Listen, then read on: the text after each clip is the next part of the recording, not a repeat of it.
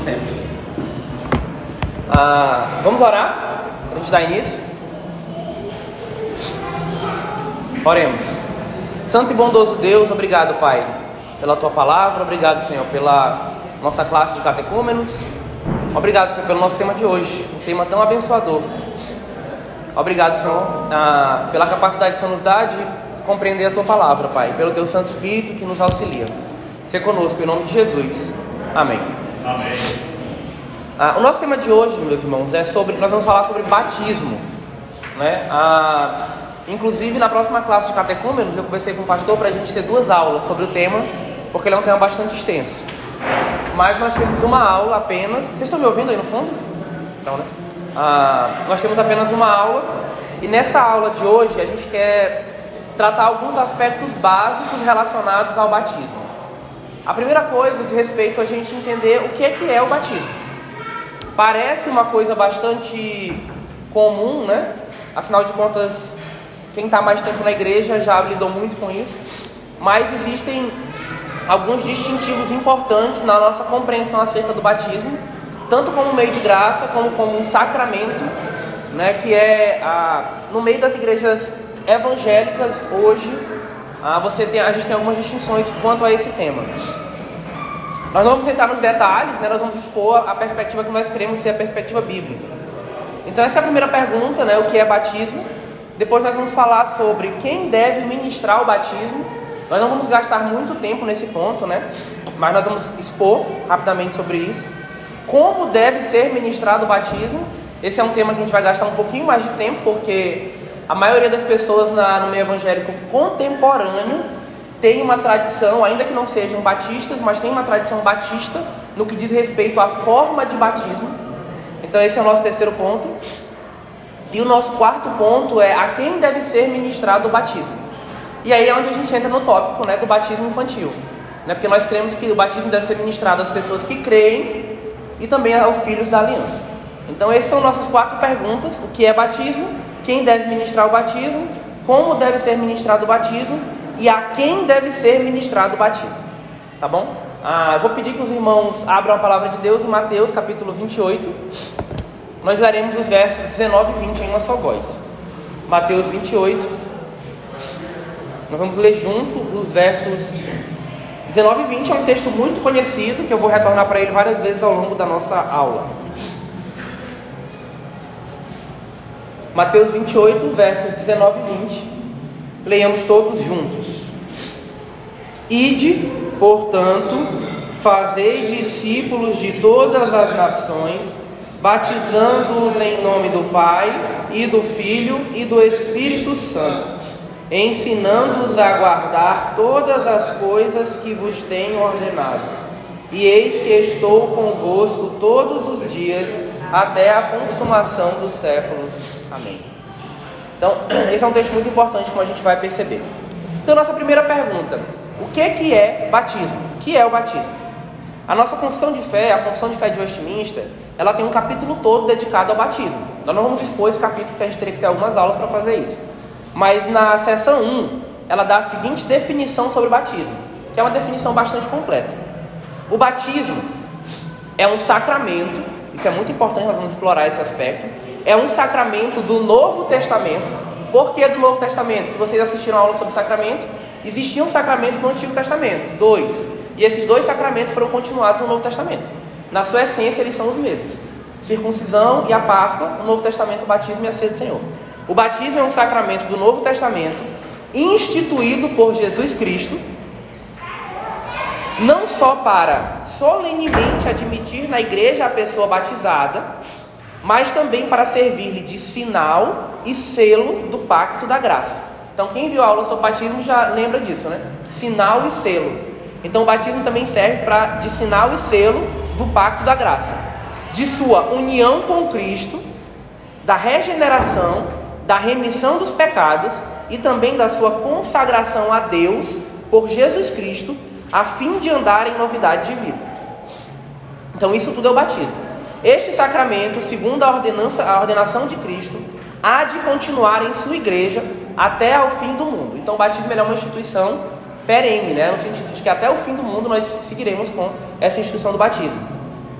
Ah, já o breve catecismo, na pergunta 94, ele nos dá uma definição mais abreviada do que é batismo. O batismo é o sacramento, novamente essa palavra importante, no qual o lavar com água em nome do Pai, do Filho e do Espírito Santo significa e sela a nossa união com Cristo, a participação das bênçãos do pacto da graça e a promessa de pertencermos ao Senhor. É sai para uma água para mim, por favor. Obrigado. Então vamos explorar o primeiro ponto. O primeiro ponto é que o batismo é um sacramento. Né? O batismo é um sacramento. Ah, o que, que é um sacramento? O sacramento ele é uma ordenança que foi instituída por Cristo. Isso é importante. Por que instituída por Cristo? Porque nós cremos que só aquilo que é. A, a, os sacramentos todos foram estabelecidos diretamente pelo Senhor. Vocês vão ver isso na ceia, né? Quando você vê Cristo lá no dia da, a, da comemorando a Páscoa, estabelecendo a ceia. E você vê isso aonde? No texto que nós lemos de Mateus 28, 19 e 20. Ele diz: Ide, portanto, por todo mundo, discipulando e batizando essas pessoas em nome do Pai, do Filho e do Espírito Santo. Ah, então, o sacramento é uma ordenança santa, ele é algo que foi instituído diretamente por Cristo ele é algo que, que contém sinais visíveis, né, por meio de sinais visíveis, Cristo e as bênçãos do novo pacto são representadas, seladas e aplicadas nos crentes. Então, o que, a gente vai explorar aqui? Primeiro, entender que o sacramento é instituído por Cristo, acho que fica claro, né? Mateus, a gente vê no Mateus 28, 19 e 20, Cristo ordenando que nós fizéssemos isso, discipulássemos e batizássemos. Então, eu quero explorar um pouco as duas partes constituintes de um sacramento. Se vocês assistiram a aula, vocês sabem que o sacramento ele tem um sinal externo né, e ele tem uma graça interna que é comunicada. Então nós temos um símbolo que é, além de um símbolo, não é só uma coisa simbólica, mas tem uma eficácia real. Nós temos um símbolo e nós temos uma coisa que é significada. E esses dois pontos eles são unidos espiritualmente, tá? Então, e isso serve para comunicar as bênçãos do pacto da graça. Ah, então vamos lá. O que é o sinal externo? Essa é fácil. vou deixar vocês responderem. Qual é o sinal externo e visível e sensível do batismo? Beber água? É, a água, né? Então a água é o sinal externo que a gente tem. Né? Então a gente tem o derramamento, como a gente vai ver na forma de batismo. Seja água derramada, seja água aspergida, seja você imergir na água. O que é constante no batismo? O sinal externo, a água. É esse é o elemento essencial né, a, em relação ao que é o batismo, é a água. Não é o volume de água, tá? É a água. Ah, então, esse é o elemento externo visível e sensível. Agora, o que, que essa água significa, aponta e comunica? Que é onde a gente vai gastar mais tempo. Qual é a graça interior e espiritual que é significada pelo sinal externo? Vamos abrir alguns textos. Aí, meus irmãos, eu vou passando na ordem porque tem bastante texto na aula, tá? Então Val pode abrir Mateus capítulo 3, 11. Tá sem a Bíblia aí? Eita, minha irmã. Então Cássio pode abrir Mateus 3, 11. Ah, vou começar de trás para frente, na verdade. Guará, abre Mateus 3, 11. Tá com a Bíblia aí? Mateus 3, 11. Seu Enibas, abre Atos 2, 38. Dona da Silene, 1 Pedro, capítulo 3. Vai pegar uma lá? É bom. 1 Pedro, capítulo 3, verso 20 e 21. E Marcos, 1 Coríntios capítulo 10, versos 1 e 2. 1 Pedro, não, Mateus 3. Eu vou começar lá, Cássio, depois chega em. Mateus 3, 11. Pode fazer a leitura do texto, Mateus 3, 11. Eu vos batizo com água para arrependimento, mas aquele que vem depois de mim é mais poderoso do que eu, cujas sandálias não sou digno de levar. Ele vos batizará com o Espírito Santo e com fogo então, quem está falando aí é João Batista. Como nós veremos, o batismo de João e o batismo de Jesus não é o mesmo batismo, são coisas distintas. Ah, mas o ponto aí do texto é: João está dizendo, olha, aquele que virá depois de mim batizará com o que? Com o Espírito Santo e com fogo. O ponto desse texto, que é importante para a gente no momento, é entender que a, o sinal externo do batismo aponta para a graça interna de nós sermos batizados com o Espírito Santo. Ah, acho que vocês têm isso no catecúmenos, né? Mas o batismo com o Espírito Santo ele não significa aquilo que as igrejas pentecostais defendem. Ah, o ponto aqui todo é o que? O recebimento do Espírito Santo, o fato que o Espírito Santo ele habita no seu povo, no povo, no, no povo da aliança. Além disso, o batismo de Cristo também representa nós sermos batizados com fogo. E aqui no, no texto de Mateus 3, a ideia do fogo é uma ideia de purificação. Então o batismo, ele, a graça interior que ele aponta é de do batismo com o Espírito Santo e também da purificação. Guardem isso. Ah, Atos, essa mesma ideia está nos textos paralelos dos outros evangelhos, tá bom? Então Marcos 1,8, Lucas 3,16 e João 1,26 retratam exatamente a mesma ideia. Agora vamos para Atos 2,38. Então nesse texto, quando é falado sobre o batismo ali, tá em Atos capítulo 2, é logo depois do derramamento do Espírito Santo, e ali no discurso de Pedro ele vai dizer: Olha, vocês são batizados para a remissão de pecados e vocês receberão daí o dom do Espírito Santo. É, no livro de Atos, essa questão de receber o Espírito Santo ela tem um aspecto peculiar. Mas o que esses dois, esse texto mostra para a gente novamente? Novamente você vê o batismo apontando para a purificação, aí falando sobre remissão de pecados, e também novamente o texto falando sobre o recebimento do dom do Espírito Santo. Então, o aspecto externo ele aponta para essa questão interna, que diz respeito à remissão de pecados, recebimento do dom do Espírito Santo. Ah, vocês percebem no texto, esse texto, inclusive, ele gera gerou muita confusão por causa do tema da regeneração batismal. Porque se você ler o texto, ele está dizendo: olha, você vai ser batizado para a remissão de pecados. Então pode parecer, se você não tem uma teologia mais ampla dos sacramentos, aqui o texto está dizendo que o batismo salva. Como nós veremos, o batismo ele não salva. Não existe isso que é ensinado de regeneração batismal, que o batismo ele tira o pecado, por exemplo, das crianças quando elas são batizadas. Não é esse sentido que a gente batiza as crianças. Mas é tão próxima a união do selo externo do batismo com a graça interna, que é a remissão de pecados que ele representa, que o texto usa uma linguagem que é chamada de linguagem sacramental, onde ele pega aquilo que é, aquilo que é externo e une aquilo que é interno de maneira inseparável. Por que, que isso é importante? Isso é importante porque é muito comum no meio evangélico contemporâneo entender os sacramentos como não sacramentos. Entender o sacramento meramente como um símbolo. Então você fala da ceia do Senhor e muitas vezes você fala: olha, a ceia do Senhor é um memorial. A gente se lembra daquilo que Cristo fez. A ceia do Senhor é um memorial? É. Mas a ceia do Senhor é mais do que um memorial, como vocês vão ver. A ceia do Senhor é um meio de graça, ela comunica a graça àquele que recebe a ceia. Por isso que nós não devemos negligenciar o nosso dever de receber a ceia. Porque a ceia, por meio da ceia, Cristo nos alimenta diretamente. A mesma coisa é o batismo. O motivo pelo qual a linguagem do texto parece que o batismo leva à salvação é porque, como nós veremos um pouco mais, a, o sinal externo comunica uma graça interna. Então o batismo ele é um meio de graça. Quando nós somos batizados, o Espírito de Deus, de uma forma que a gente não consegue entender, ele atua sobre nós. E da mesma maneira, quando nós vemos um batismo, e essa graça ela permanece conosco durante toda a nossa vida. Tá bom? Então é mais o ponto aqui que a gente está falando é qual é a graça interior que o batismo simboliza e aplica em nós? A ideia do texto, remissão de pecados e recebimento do dom do Espírito. Qual é o significado do batismo? Ah, o batismo aponta para a regeneração, o batismo aponta para o derramamento do Espírito Santo, o batismo aponta para a remissão de pecados, como nós veremos para a nossa salvação como um todo. São os dois textos que nós veremos agora. Então é isso que o batismo significa. Só que quando a gente fala significa, muitas vezes a gente acha que só quer dizer assim, ah, é um símbolo. Não é só um símbolo. Deus atua por meio do nosso batismo, nos fortalecendo espiritualmente. Ah, quando nós recebemos Ele por fé e quando Deus soberanamente atua por meio do seu Santo Espírito. Tá? Então é, é por isso que eu falo que é uma graça comunicada. A palavra ela é um meio de graça e ela nos comunica alguma coisa ali. Deus fala conosco e nos alimenta espiritualmente. Os sacramentos são meios de graça também. Deus nos alimenta espiritualmente por meio de sacramentos. Por isso que quando nós somos batizados, nós vemos batismos e nós ah, respondemos como nós respondemos ali, isso é um meio de graça por meio do qual Deus nos fortalece. Nos fortalece em tudo que diz respeito à nossa salvação. Por exemplo, hoje, aquele que já é cristão nos fortalece ah, no nosso caminho de santificação, ele nos fortalece espiritual, espiritualmente. É nesse sentido que a gente fala de uma graça que é comunicada. Infelizmente, a gente está muito acostumado a um certo racionalismo no meio ah, evangélico. Mesmo quem é antidogmático é racionalista no, no meio evangélico. O que eu quero dizer com isso? Ah, acha que todo o significado das coisas que Deus faz não tem mais um sentido espiritual profundo que atua sobre nós. Né? Então, meu ponto todo aqui é: não é meramente aquilo que a gente entende, mas é aquilo que Deus age em nós. É a graça que Ele nos dá, que Ele nos fortalece, que Ele nos alimenta. Então é nesse sentido que essa graça é comunicada. Tá? Então a, a, quando eu falo de graça interior é isso. Deus aplica a nós a remissão de pecados, a salvação, a justificação, a, a, todos os aspectos por meio do batismo.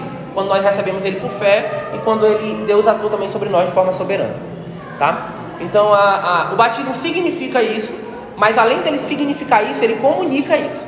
É porque a gente perdeu muito esse dedo do sacramento. Deus ele comunica de fato isso. Quando a gente come a ceia, por que, que é dito que a gente come do, do, do, do pão e do, do corpo e do sangue de Cristo? Porque de fato ali Cristo ele nos alimenta espiritualmente. E nós somos fortalecidos na nossa caminhada de fé. Por isso que é um grande pecado nós nos abstermos dos sacramentos. Assim como é nos abstermos de sermos ensinados pela palavra, de não orarmos, de não fazermos nosso, nosso curso familiar, etc, etc, etc. Mas vamos lá, o que mais que o batismo ficou esclarecido um pouco mais? Pronto. Então vamos lá para dois textos, Atos 2, 1 Pedro 3, 20 e 21. Para a gente agora, o que importa nesse texto? O fato de que o batismo ele é colocado em paralelo com o dilúvio. Por meio da água do dilúvio, nós fomos, o, o povo de Deus naquele tempo foi salvo, que era Noé e seus filhos. Por meio da água do batismo, o povo de Deus hoje ele é salvo. Então o paralelo aí é entre a salvação do povo na antiguidade e a salvação nossa hoje. O mesmo paralelo está no texto de 1 Coríntios capítulo 10, versos 1 e 2. Só que em relação a outro evento histórico que envolve água. Ele está pegando a, o, evento do Êxodo, especificamente o momento que eles passam a, por meio da água, não imergidos, tá? A, e eles passam diretamente por meio da água e também por todo o processo da nuvem ali, né? Que aponta para o Senhor. O ponto novamente é o que? A salvação e o batismo interligados. Esse é o ponto. Na antiga e na, na, na nova aliança, ele está olhando para esse, esse acontecimento histórico e mostrando o significado do batismo. Ah, até aqui, então, a gente vê que o batismo aponta para o batismo com o Espírito Santo, para a purificação, para a remissão de pecados e para a própria salvação. Rod, né, no seu comentário ao, à Confissão de Fé de Westminster, ele sumariza muito bem isso. Ele diz: primeiramente, né, a purificação espiritual pelo poder imediato e pessoal do Espírito Santo na alma, e então, consequentemente, a habitação do Espírito Santo, resultando na união do batizando com Cristo, então a regeneração, a justificação, a santificação, a perseverança até o fim e a glorificação. Isto é, todos os benefícios do novo pacto. Qual que é o ponto? O ponto é que a gente, vai, a gente percebe que o batismo é uma realidade pactual. Todos os benefícios da participação do pacto nos são comunicados por meio do, por meio do sacramento. Por isso que o sacramento do batismo é o sacramento de entrada no pacto na nova aliança. E por meio do batismo, é ótimo nesse símbolo que a gente está acostumado. Por meio do batismo, não é por meio do batismo, por meio do batismo, a, nós recebemos, nós somos comunicados, nós temos a comunicação dessa graça. E é esse batismo que nos sustenta durante toda a nossa jornada até a glorificação. Então o batismo ele tem uma eficácia que dura por toda a vida. Né? Então isso é muito importante. E essa comunicação ela é feita como? Né? Que foi a pergunta da dona Dacilene, que eu já falei um pouco, mas eu vou reforçar aqui. Essa comunicação, da, o sinal externo comunica a graça interna de que maneira? É pelo sacramento em si mesmo? O batismo salva? O batismo salva, meus irmãos? Não, né? Eu acho que esse é um lugar comum, né? A gente crê que o batismo não salva. A nossa confissão de fé, inclusive, ela afirma: posto que seja grande pecado desprezar ou negligenciar essa ordenança, o batismo, contudo, a graça e a salvação não se acham tão inseparavelmente ligados com ela, que sem ela ninguém possa ser regenerado e salvo, os que sejam indubitavelmente regenerados, ah, e salvo, né? Os que sejam indubitavelmente regenerados, todos que são batizados. Então o ponto é que o batismo não salva. Existe gente batizada que não que foi salva, existe gente não batizada, então, existe gente batizada que se perdeu e gente não batizada que foi salva. Então, em que sentido a eficácia do batismo é real? Ela é real quando tem duas, dois aspectos. O primeiro aspecto, para aqueles que já têm idade adulta, né, e que alcançam a idade adulta ali, diz respeito à fé, né? A eficácia do batismo diz respeito àquele que o recebe com fé. E o outro aspecto é exatamente o fato de que a, da ação do Espírito Santo soberana sobre nós. Então, havendo a, a, a, fé verdadeira e a ação divina, o sinal externo ele atua no cristão de forma eficaz e é um meio de fortalecimento e de implantação, digamos assim, dessas graças espirituais na vida do cristão. Né? Isso é muito importante a gente entender, porque isso dá um novo peso para o que significa nós sermos batizados. Né? Batismo não é meramente uma cerimônia que a gente faz para que a pessoa possa ser arrolada no rol de membros de uma igreja. Ela é isso também. Mas, para além disso, a gente precisa entender que há uma eficácia espiritual que atua sobre o cristão por meio do batismo. E essa eficácia ela, ela perdura durante toda a vida. E sempre que nós testemunhamos novos batismos, nós devemos utilizar esse, essa, esse momento para sermos relembrados da, da obra que Deus fez em nós e que é simbolizada por meio do batismo. Então isso é muito importante. O batismo ele é um sacramento. Muita gente, por reagir à igreja católica, que tem um monte de sac sete sacramentos, né, ah, vai querer dizer que o batismo não é um sacramento. Nossa perspectiva é a perspectiva das escrituras. Né? A escritura apresenta o batismo como um sacramento. A escritura apresenta em toda a história da igreja a existência de dois sacramentos. No antigo, na igreja do Antigo Testamento, nós temos o sacramento da ceia, da, da, da Páscoa e o sacramento da, da circuncisão. No Novo Testamento, nós temos o sacramento da ceia do Senhor e do batismo. É uma continuidade. A igreja do Senhor sempre, sempre teve os, os seus sacramentos instituídos por Deus. E no Novo Testamento, especificamente, os sacramentos foram instituídos por Cristo. Por isso que nós não cremos nos demais sacramentos que você tem, por exemplo, na Igreja Católica, porque eles não foram instituídos por Cristo. Né? E muitos deles, na verdade, são invenções humanas que não têm base mesmo nas Escrituras Sagradas. Tá bom? Então, batismo é um sacramento instituído pelo próprio Cristo. O seu sinal externo é a água, e esse sinal externo significa e aponta e aplica a, tudo aquilo que diz respeito às bênçãos do novo pacto, né? do pacto da, a, do da nova aliança.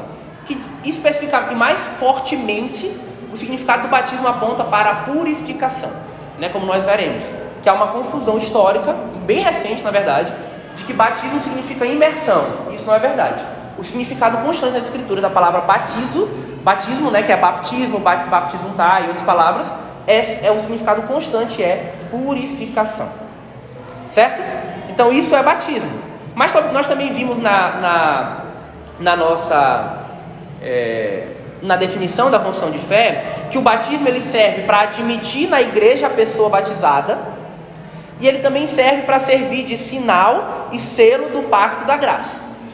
Para falar sobre a admissão da, igreja, da, da, pessoa na igreja, nós vamos falar sobre isso mais especificamente quando nós tratarmos do, do tema do batismo das crianças, porque nós batizamos crianças. Ah, mas aqui nós vamos falar sobre o aspecto pactual do batismo. O batismo é uma realidade pactual, ele está fundamentado no pacto. O batismo é o selo de um procedimento pactual entre dois participantes que dá ordenança. Né? Então nós temos o batismo como a confirmação e, a, e o atesto de um procedimento pactual realizado entre Deus e o crente. Né? Então não é só um símbolo. Olha como é profundo o significado do batismo. Não é só um símbolo. O, o, o batismo ele sela ele confirma, ele estabelece nesse sentido a relação que a gente tem é, com Deus. Ele é um selo do procedimento entre duas partes. Aquele que é batizado, ele se entrega a Cristo no batismo, e aquele e Cristo, nesse mesmo batismo, ele entrega a si mesmo para aquele que está sendo batizado. Né? Ah, então vamos abrir o texto de Romanos, capítulo 6. Eu peço que todos abram esse texto. Romanos, capítulo 6, versos 3 a 5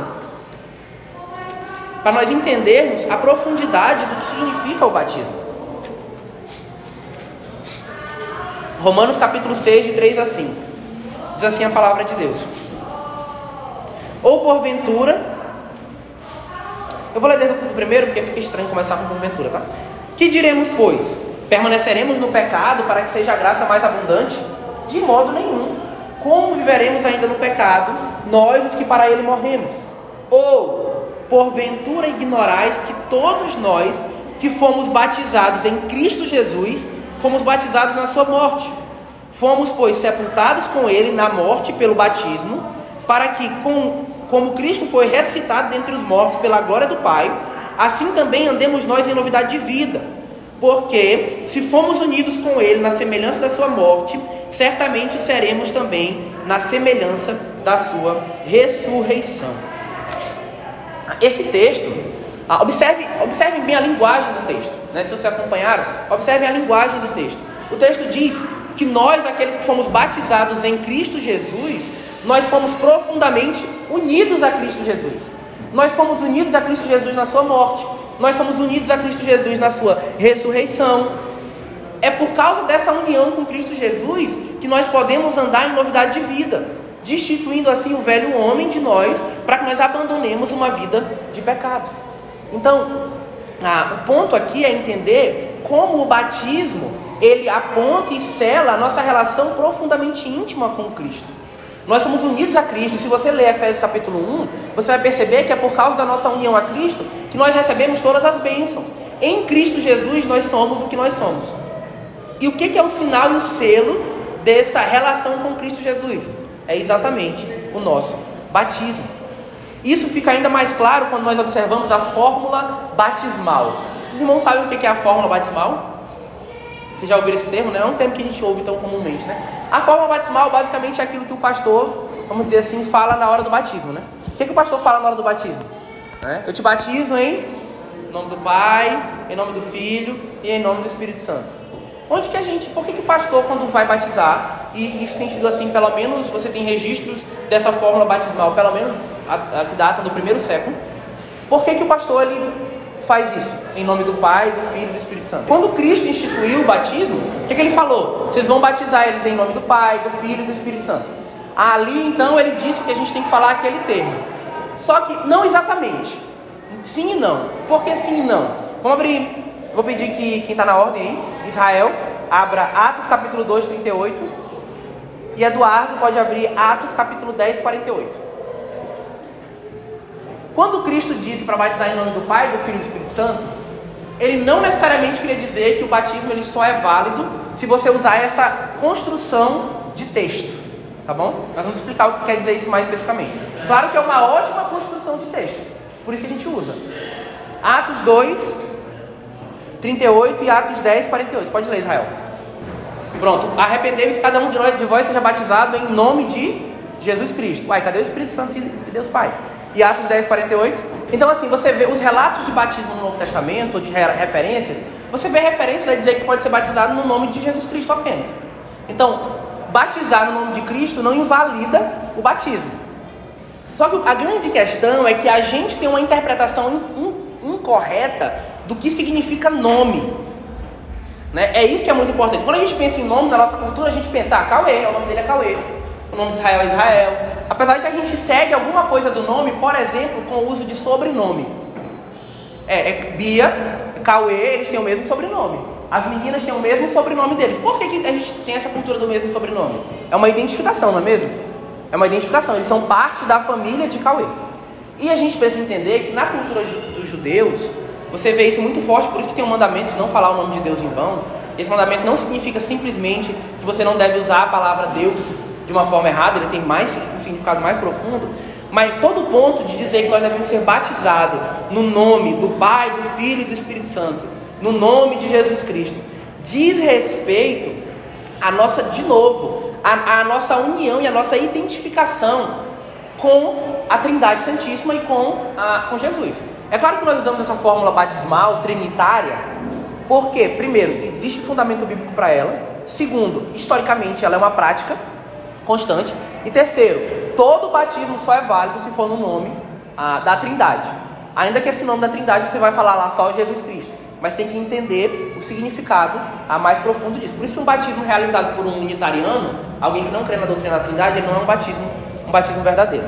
Mas vamos lá, o que, é que significa ser batizado no nome do Pai, do Filho e do Espírito Santo? Berkoff, ele diz, eu vou ler um trecho aqui de Berkoff, que é muito explicativo. Nome é um indicativo de todas as qualidades pelas quais Deus se faz conhecido e que constituem a soma total de tudo quanto Ele é para os seus adoradores. Sendo assim, pelo batismo, o participante é colocado num relacionamento especial com a autorrevelação divina, ou com Deus como ele se revelou e revelou o que deseja ser para o seu povo. E ao mesmo tempo, torna-se dever imperativo viver à luz dessa revelação. Ou seja, quando nós somos batizados no nome da Trindade, nós somos colocados em uma relação especial, pactual com a Trindade, conforme ela se revela a nós. Por isso que ele fala da autorrevelação. Nós conhecemos a Deus conforme ele se revela a nós, conforme ele se revelou a nós nas, nas Escrituras Sagradas.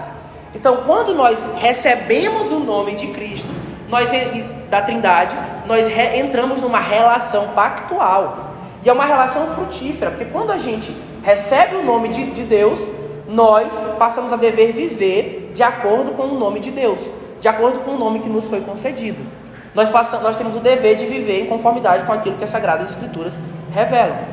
A gente pode falar isso de outra forma, né? O John Frame, ah, ele, ele tem uma frase que eu achei muito legal. Ele diz assim: o batismo é uma cerimônia de concessão de nome. Ele coloca o nome de Deus sobre nós, como o sumo sacerdote colocou o nome de Deus sobre Israel, em Números 6, 24 e 27. Então, aqui ele está falando sobre, no Antigo Testamento você tem essa constituição também dos nomes das tribos, né? Que, os, que o sacerdote carregava, e de como isso ah, apontava para a sobreposição do nome de Deus em relação ao nome das tribos. Mas isso é outra discussão. Mas todo ponto aqui nosso é o quê? Ser batizado em nome do Pai, do Filho e do Espírito Santo também demonstra nossa relação profundamente pessoal e próxima com o Senhor. E o fato de que nós entramos numa relação pactual com Ele. É interessante que a nossa cultura preserve alguma coisa disso, por exemplo, com a questão dos sobrenomes. Porque você entende, ó, fulano é da família de. Ele tem um sobrenome tal e tal, ele é da família de tal pessoa. Nós somos batizados no nome de Deus porque de fato nós passamos a fazer parte da família de Deus. Irmãos de Cristo, adotivos. Nós somos filhos de Deus Pai, unidos a Cristo, inclusive, em toda a nossa existência. Nós temos um dever de viver de acordo com a forma que Deus estabeleceu para a sua família, né, ao longo de toda a história.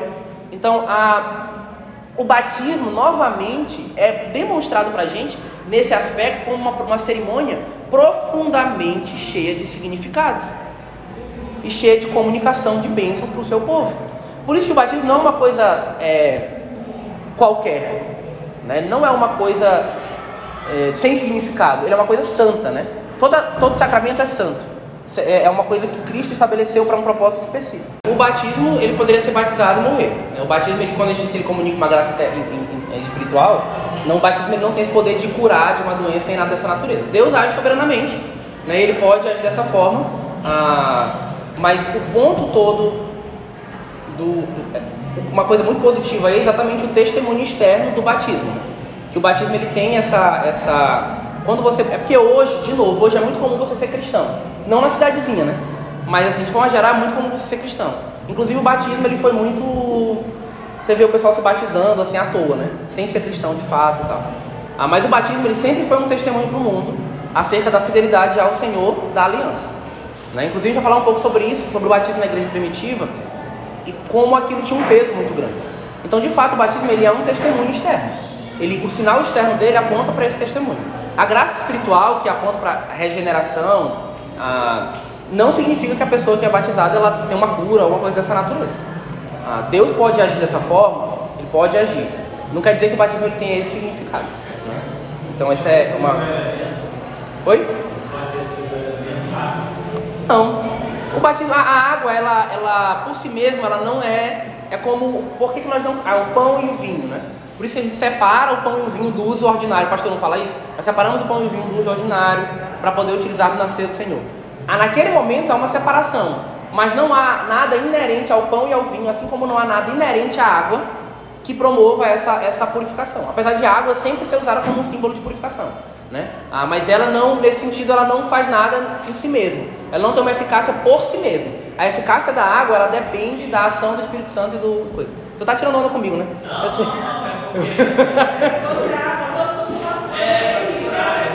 é, não, se fosse água, todo mundo seria curado. Não, é porque seu Enibas é. Nem todo mundo conhece seu Enibas, mas ele me olhou assim com uma carinha assim de quem queria tirar uma onda comigo. Poço de Siloé, você tem o a Namã que se, que se entra na água.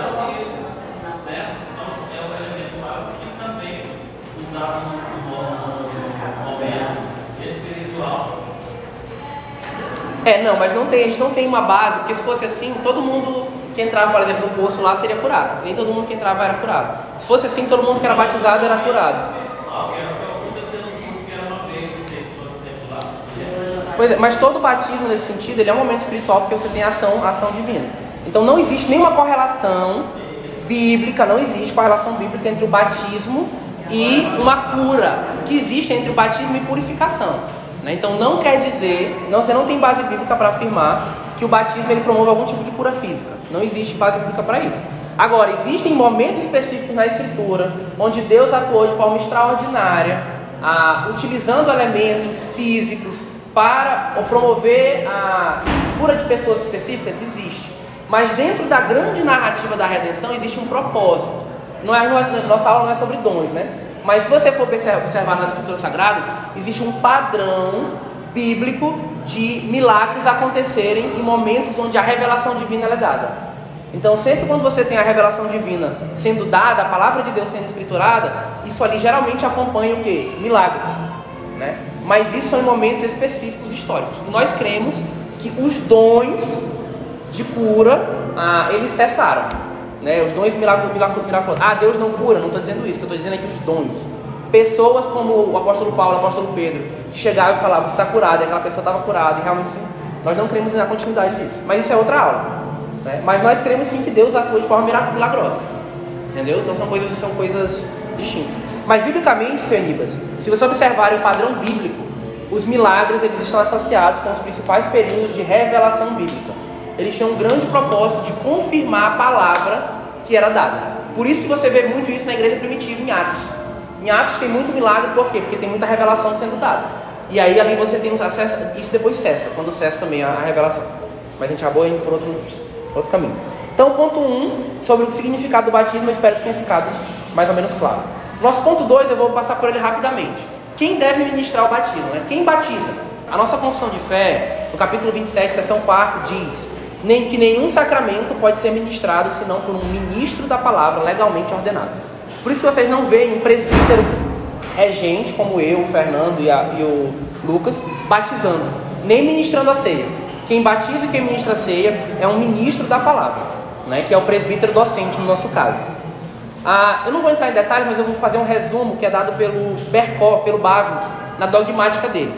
Por que, que nós cremos, diferente de muitas outras igrejas, que apenas quem pode batizar é o ministro da palavra? Porque você vê em muitas igrejas líderes de célula batizando, né? Você vê pessoas que não são ordenadas, quem não tem posição de mãos, batizando. Nós não cremos que isso é possível. Nós entendemos que só quem pode batizar é o ministro ordenado, a ministro da palavra, tanto que ele é chamado de ministro da palavra e dos sacramentos. É o título, por exemplo, do nosso pastor, o pastor Paulo, ministro da palavra e dos sacramentos. Primeiro, vamos lá. Primeiro, vou dar um resumo aqui.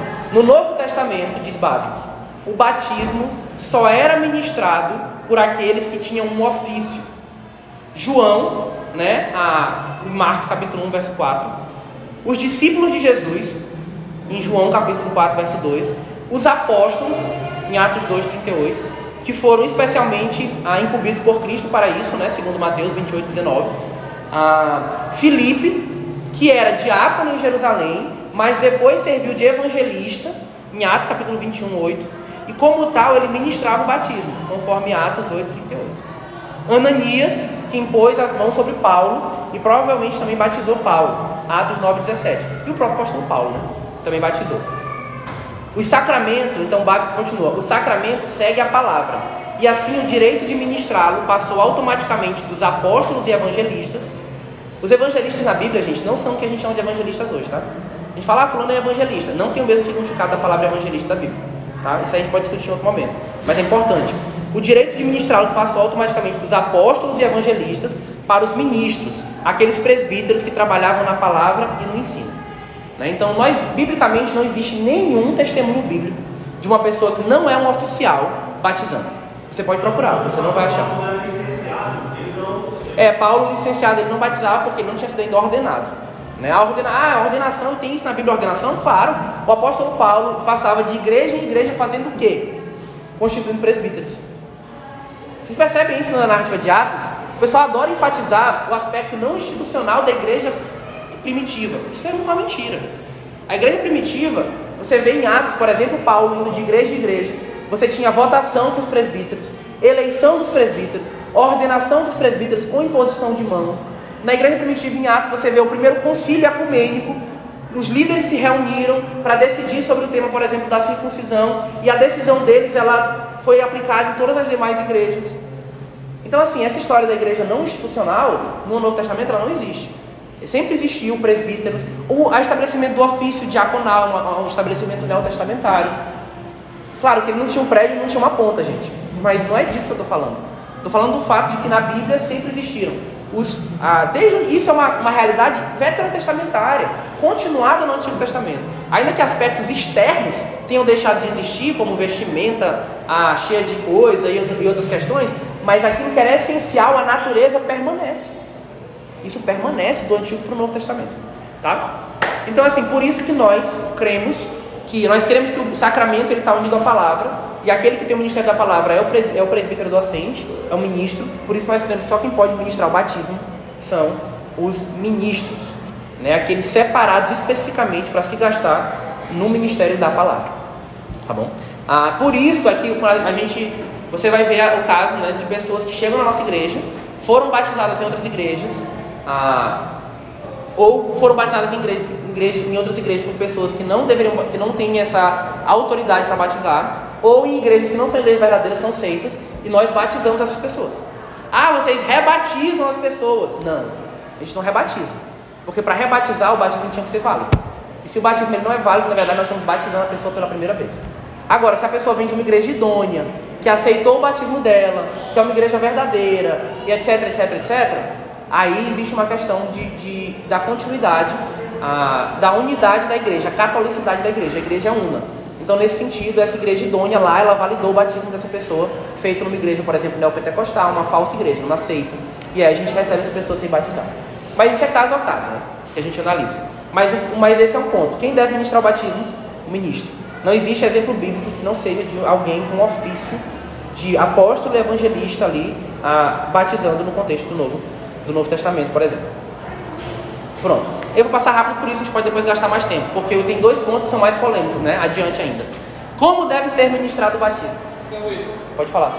Antes da gente passar por. Então, eu entendi que não, não existe um texto específico que nos informe sobre quem deve batizar. Trata-se mais de dedução óbvia e necessária. Pega, você usou até o termo da confissão. Esse é o termo da confissão, né? Da dever de casa. É isso aí, dever de casa. É, não, se você não tem um texto assim, quem deve batizar são os. Mas o que você tem? Você tem uma. Conte primeiro, uma continuidade da aliança. Isso é muito importante, né? Eu não entrei nesse tópico. Mas existe uma continuidade da aliança. Se nós cremos, como nós cremos, que o pacto da graça ele é desde o Antigo Testamento, você vai observar ah, algumas continuidades e descontinuidades. A circuncisão, por exemplo, era aplicada pelos pais, eu acho, quase certeza. Então, nesse aspecto, há uma distinção. Mas, ao mesmo tempo, existiam sacerdotes no Antigo Testamento que tinham ofícios específicos. Então, sempre existiam oficiais na igreja. Mas não tem, resumindo, assim, resumindo a pergunta, não tem um texto assim, apenas os ministros devem batizar. Não tem um texto que eu saiba, não tem um texto que fala dessa forma. É uma inferência, é uma conclusão, uma dedução lógica necessária daquilo que a gente vê na Bíblia. E como nós cremos, e tem um outro aspecto aí, né, que eu também não entrei.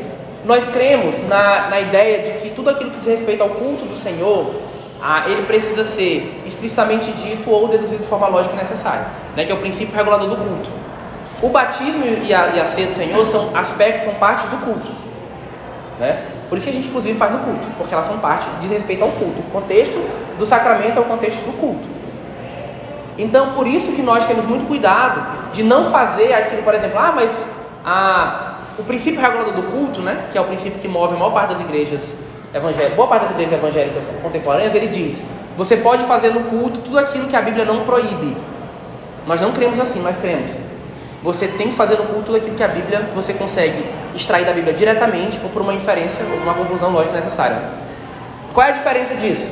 A Bíblia diz, não diz que eu não posso, por exemplo, botar uma vela no culto. A minha pergunta não é essa, a pergunta nossa é: a Bíblia diz que eu, que eu devo colocar uma vela no culto? Não. Se ela diz que não, eu não faço, eu não boto uma vela. Por quê? Porque eu só boto no culto aquilo que a Bíblia diz. Quais são as partes do culto conforme a Bíblia? Aí você entra numa teologia bíblica do culto. E aí isso também tem um impacto muito grande sobre a questão do batismo. Então você não tem na Bíblia em nenhum momento uma pessoa não, que não seja um oficial batizando ou dando a ceia do Senhor. Por quê? Porque está interligado ao sacramento, a palavra. Entendeu? Então o ministério da palavra também, biblicamente, é estabelecido para os ministros. Por isso também nós cremos dessa maneira. Então existem outras, outras razões. Eu só apresentei uma, uma razão aqui por cima. Tanto que é chamado palavra representada, né? É. A gente fala isso, né? o sacramento é uma representação visual da palavra. Então, a Deus não, Deus ele, que assim, a, o, o, cristianismo, ele é a religião do ouvido, né, nesse sentido. Ele é uma religião, religião auricular. A palavra divina, falada, lida, ela, ela atua em nós, né? A fé vem pelo ouvir e ouvir pela palavra de Deus. Mas existe um aspecto visível externo no cristianismo forte nos sacramentos. É onde você tem isso. Por isso que nós, nós o problema da Igreja Católica é ela pegou esse aspecto sacramental e elevou ao último nível. Tudo lá é visível. Mas só que biblicamente não é assim. Né? Não é assim. A, a, religião cristã é uma religião historicamente do falar e do ouvir, né? e do convencimento nesse sentido. Mas existe esse aspecto externo. Então, qual é a manifestação visível que a gente tem a, da palavra? São os sacramentos, que tem um sinal externo que comunica uma graça interna. Aí a gente entrou em um monte de tópico, né? Desculpa. Mas aqui isso é importante. Mas assim, vocês têm que entender por que, que a gente tem uma classe de catecúmenos que tem um monte de tema. Porque tudo isso é, é, é um sistema que nós cremos que seja coerente, coeso e consistente internamente. Nós cremos que a teologia reformada, nesse sentido, é a teologia mais consistente ah, como um todo para apresentar uma visão bíblica acerca do que, de como um cristão deve viver e crer. Ah, por isso que nós, nós cremos assim. Ah, não tem então verdade em outras igrejas? Não estou dizendo isso, minha gente. Pelo amor de Deus. Mas isso é, é um ponto. Certo, Cássio? Como deve ser ministrado o batismo? Que, que até que horas é a nossa aula? Caramba. Como deve ser ministrado o batismo? Ah, tem uma obra chamada Igreja de Cristo, que é uma obra sobre eclesiologia muito boa. E o autor diz assim, James Bannerman, a opinião quase total dos teólogos ortodoxos tem sido que o batismo em nome da Trindade era igualmente válido qualquer que fosse a forma em que era administrado. Isso é muito estranho para a gente, mas eu vou dar, falar uma coisa para vocês. Historicamente, essa discussão sobre a forma de batismo, ela não é uma discussão importante. Ela nunca, ela não é uma discussão importante. Você tem registros na igreja primitiva de batismo por imersão, efusão, aspersão. E isso nunca foi um problema. Até muito recentemente, com o contexto mesmo dos batistas. Então a posição batista, historicamente, é uma posição minoritária. Não no sentido de emergir, Sempre já tem, tem imersão desde a igreja, desde o começo. Sempre teve imersão. Em alguns contextos. Mas a posição de que a única forma válida de batismo é imersão, essa é uma posição totalmente minoritária na história da igreja. Total e completamente minoritária. O nunca foi importante, nunca foi tão importante isso. O importante era a água em nome da Trindade, né? como nós já, já falamos. Então, eu, mas, eu, mas como na nossa igreja, no nosso contexto, esse é um problema, digamos assim, no sentido de que a maioria dos muitos irmãos chegam de igrejas de tradição batista, e a igreja pentecostal nesse sentido, ela tem uma tradição batista, né, que ela não seja batista, porque ela batiza exclusivamente por imersão, apesar de que existem igrejas pentecostais que batizam por, imersão, por aspersão também. Ah, mas a gente vai ter que tratar esse tema, até porque vai ajudar a gente a entender melhor o significado do batismo. O principal mito envolvendo o batismo exclusivamente por imersão talvez seja a ideia de que a palavra batismo significa em si imersão. Isso é verdade? Não. Vamos abrir dois textos. Quem está na fila aí? Letícia, né? Depois Mateus. Letícia abre Hebreus capítulo 9, verso 10. E Mateus abre Marcos capítulo 7, versos de 2 a 8. Hebreus 9, 10, quando achar, pode ler. Isso é NVI, né? Diversas cerimônias de purificação. É uma boa tradução até esse aspecto de purificação. Essa palavra purificação, que no texto de quem está na Ara, diz, diz assim, abluções. Né? Abluções que tem aí, quem abriu? Diversas abluções. Não é? Abluções? Essa palavra bem aí, que diz respeito a lavagens, também é outro termo, é a palavra baptismo. Essa é a palavra batismo. A palavra que tem aí é a mesma palavra que o texto traduz como batismo. Mas ele está falando de batismo, ele está falando de lavagem, de purificação. Era uma cerimônia comum, na verdade. A Marcos capítulo 7, 2 a 8. Pronto, então tá bom, tá aí, tá bom, para poder a gente. Essa palavra aí que ele falou, aspersão, que está traduzido como aspersão, é a palavra batismo. É a mesma palavra, batismo, baptismo. São as mesmas expressões no original. Que fala sobre lavagem de camas de outros objetos. Vocês acham que eles imergiam a cama, gente? Sim, eles imergiam esses objetos na água. Lembra que a água não é um recurso assim que está sobrando, né? Ah, então, assim, a palavra aí que ele quer traduzir como como aspersão, é a mesma palavra para batismo. Então, esse texto mostra para a gente que o uso da palavra batismo não é um uso para a palavra imersão. Em alguns casos, a palavra pode ser usada para significar imersão. É um significado possível? É. É um significado necessário? Não. Tanto não é que, por exemplo, na Septuaginta, a Septuaginta é a tradução do Antigo Testamento de alguns outros textos judeus para o grego. Essa tradução ela foi usada pelo próprio Cristo e pelos apóstolos. Na Septuaginta, existem cinco, é, cinco traduções que o cara fez lá, pegando o texto original e traduziu para batismo, baptismo. Uma desses trechos é um texto quando fala sobre Nabucodonosor, em Daniel capítulo 4, verso 33. E é dito que Nabucodonosor ele foi o que? Molhado, batizado com o orvalho do céu. Então, o tradutor da Septuaginta, que vivia naquele contexto, usou a palavra batismo para traduzir uma coisa que no Antigo Testamento era derramar água, aspergir água. Ele usou batismo, batismo sem nenhum problema. Por quê? Porque é muito recente o entendimento de que a palavra batismo significa imersão. Não significa. Além disso, além de não significar, assim, o significado constante da palavra batismo na escritura é purificação. Ah, mas além de não significar, eu vou dizer uma coisa para vocês, que para quem não ouviu ainda isso, né, pode parecer estranho.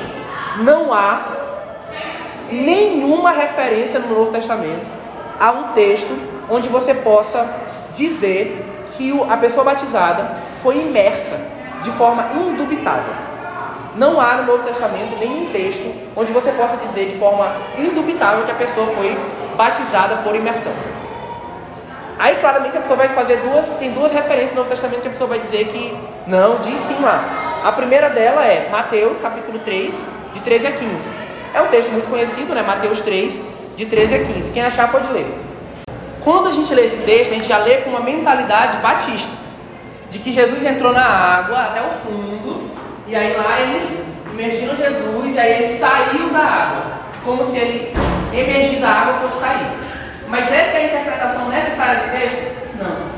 Porque ele poderia perfeitamente ter entrado na água, aqui a água, está no meu joelho, porque é mais fácil, né? Ele batizado. João estava lá e fez a aspersão ou a efusão. Ah, Cauê, mas isso é um exagero. Primeiro, o texto não pode ser interpretado dessa forma. Segundo, existem muitas pinturas antigas do segundo século, terceiro século, que retratam batismos daquela época exatamente dessa maneira. Existem pinturas, ele entrou, porque é mais fácil batizar do lado do rio, e aí ele entrou e foi batizado. Existem muitas pinturas antigas que apontam isso. Então o fato de ele sair da água não quer dizer que ele emergiu. Ele pode ter saído da água, ele entrou e depois ele saiu para a beira ali. Então não é um texto que necessariamente você interpreta. Ah, ele pode ter sido imerso? Pode. Pode ter sido. Eu não estou eu não brigando com a imersão, gente. Meu ponto aqui é entender. Ele pode? Pode. Mas o texto diz que ele foi? Não. O texto não diz. É uma interpretação do texto. Que se você pegar essas pinturas antigas que eu mencionei, dos primeiros séculos, você vê testemunho contrário do, do, que, do que é defendido. Ah, e o segundo texto que é usado, aí tem um outro aspecto aí. Qual é o outro aspecto? O batismo de João Batista não é o mesmo batismo de Jesus Cristo. E eu vou mostrar para vocês por que, que ele não é. Primeira coisa, primeira coisa que você precisa entender, como a gente vê no texto de Hebreus capítulo 9, é que existiam várias cerimônias de lavagem e purificação. Então existiam cerimônias de lavagem no contexto judeu, já existiam aquilo. Não existe, não é uma coisa que foi inaugurada, a, o uso de água. Mas a primeira coisa, João, ele é um profeta do Antigo Testamento. Vocês já pensaram sobre isso? João, ele é um profeta do Antigo Testamento. Ele é o último profeta do Antigo Testamento. Ele não é um apóstolo do Novo Testamento. Aí você vê isso, por exemplo, que quiser anotar, Lucas capítulo 1, verso 17. Primeira diferença, João era um apóstolo, era um profeta do Antigo Testamento, não um apóstolo do Novo Testamento. Segunda coisa, o batismo de João não era em nome da Trindade. Ele não falava no nome de Cristo. Ele batizava para arrependimento. O batismo dele era um batismo de arrependimento. Terceira coisa, o batismo de João não introduzia os homens à comunhão da igreja de Cristo. Não era uma cerimônia de entrada na igreja, porque a circuncisão era uma cerimônia de entrada da igreja, da igreja do Antigo Testamento. E do batismo é uma cerimônia de entrada na igreja, do Novo Testamento. Mas os dois têm o mesmo significado. É uma, é uma forma de adentrar, de fazer parte do pacto. Além disso, que eu, talvez seja um dos testemunhos fortes para a gente, os batizados por João foram novamente batizados pelos apóstolos de Cristo. E aí, se você quiser anotar, Atos capítulo 18, versos 24 a 28, e Atos capítulo 19, versos 3 a 5. Esses dois textos falam de homens que receberam apenas o batismo de João e depois eles foram batizados com o batismo de Cristo. Por que isso? Se o batismo era o mesmo? É porque não era o mesmo. Não era o mesmo batismo. Então, o exemplo de Jesus nem poderia ser usado nesse sentido como algo para gente canônico para falar sobre a nossa forma de batismo. Ah, e existe um outro batismo, que a gente vai ler esse texto daqui a pouco, que é o batismo de eunuco, né? Que eles estão lá e aí quem me impede de ser batizado? Aí ele fala, nada. E eles desceram a água, não é assim que diz? Ah, tá vendo? Eles desceram a água, eles emergiram. Não, gente. Se eu estou numa parte mais alta e a água está numa parte mais baixa, eu não posso, ó, vamos descer para a água. Não quer dizer necessariamente que eu fui imerso na água. Pode ser que ele tenha sido imerso na água? Pode. Mas o texto só pode ser interpretado dizendo que ele foi imerso na água? Não. Por que, que nós batizamos por aspersão? Né? É isso que está falando, a questão da, da... Assim, na igreja antiga tinha muito disso. Imagina, você está num lugar frio. Uma igreja num lugar frio. Pô, tem que imergir o cara numa, na água mesmo, torando de gelada. Você entendeu? Eu não era prático. Eu não tenho rio, eu estou no deserto. Eu vou emergir 3 mil, que é o exemplo de Atos, né? Em Atos, assim, é o que é um dos que eu vou falar, né? Mas ah, em Atos, cadê o texto? Não lembro, não sei se eu anotei, que está aqui. Ah, em Atos, no momento da conversão, em Atos capítulo 2, 3 mil pessoas foram convertidas. E elas foram o que depois de convertidas? Existia algum local para batizar essas pessoas naquele contexto? Que para imersão, somente dentro de, dos tanques que eram para abastecimento. Então não faz sentido que aquelas 3 mil pessoas tenham sido batizadas por imersão. O mais provável ali é que eles estavam, fizeram lá e ele passou aspergindo, até porque ele ia batizar 3 mil pessoas no dia, imagina. Entra Ia passar o dia inteiro, não ia dar tempo. Né? Eu já vi batismo de cento e poucas pessoas, amigo, e, e uma igreja gigante demorou. Tanto que não nem culto esse dia, só lembra? O pessoal batizado lá na piscina, e porque um monte de gente batizava. E um monte de gente batizava. Mas assim, então, a, essa questão do, do, do modo, é, esse texto, por exemplo, você não tem como entender esse texto como eles tendo sido batizados por imersão. Ah, eles, eles ali, a batismo deles ou foi por efusão ou foi por aspersão, porque eles não tinham grandes fontes de água. E o batismo por aspersão, por, especificamente ah, esse por aspersão, ele envolve bem menos água. E você numa mãozada só, batizou três. Três. Não é rápido. Ah, mas por que nós batizamos por aspersão então? Vamos lá. Eu vou distribuir texto. A rodo agora. Atos capítulo 2, de 1 a 4. E aí tu já lê depois os versos 32 e 33. Vou pegar um de cada só para não ficar muito, muito puxado. Ezequiel capítulo 36, verso 25 a 27. Êxodo capítulo 30. Jéssica, né? Jéssica. É. Êxodo capítulo 30, verso 17 a 21. Mamãe abre. Ah, esse é 1 Coríntios 10, 12. 1 Coríntios 10, 12. Lília, a senhora abre 1 Pedro 3, 20 21. Porque esse texto a gente já leu, vou só falar, a gente já leu esse texo. A gente já leu esse outro texto também aqui. A senhora fica na fila no próximo. Então a gente termina em 1 Coríntios 10, 12. Atos 2, de 1 a 4, pode ler. Na, vocês lembram que o batismo com águas aponta para o batismo com o Espírito Santo? O batismo com o Espírito Santo no Novo Testamento ele é sempre apresentado como um derramamento. Ele é apresentado como um derramamento. Aí tem outro texto que é Atos 10, 44 e 48 que também atesta isso. O batismo no Novo Testamento é apontado como um derramamento. A, Ezequiel 36, de 25 a 27. Muito importante antes dele ler o texto. Ezequiel 36, de 25 a 27, o contexto é a promessa da nova aliança. É um texto que aponta para a nova aliança. Ezequiel 36, dos versos 25 a 27. Olha como é falado sobre a nova aliança no, Novo, no Antigo Testamento. Vai. Então aspergirei água pura sobre vós, e ficareis purificados de todas as vossas imundícias, e de todos os vossos ídolos vos purificarei. Dar-vos-ei coração novo, e porém dentro de vós espírito novo. Tirarei de vós o coração de pedra, vos darei coração de carne. Porém dentro de vós o meu e fareis que andeis nos meus estatutos. Guardeis os meus juízos os observeis. Perfeito. Você vê, ele descreveu as bênçãos da nova aliança. E ele começou dizendo o quê? Que nós seríamos aspergidos com água. E... Não, é aspersão. Até porque o rito de purificação no Antigo Testamento. Ah, esse é outro ponto, deixa aí. Isso, então assim, é mais um texto que corrobora porque nós fazemos assim. Porque a, a figura das promessas do Antigo Testamento sobre a nova aliança usavam a figura de aspersão. Isaías 44, 3 E Isaías 52, 15 atestam a mesma coisa que nós estamos falando. Ah, o, outro ponto.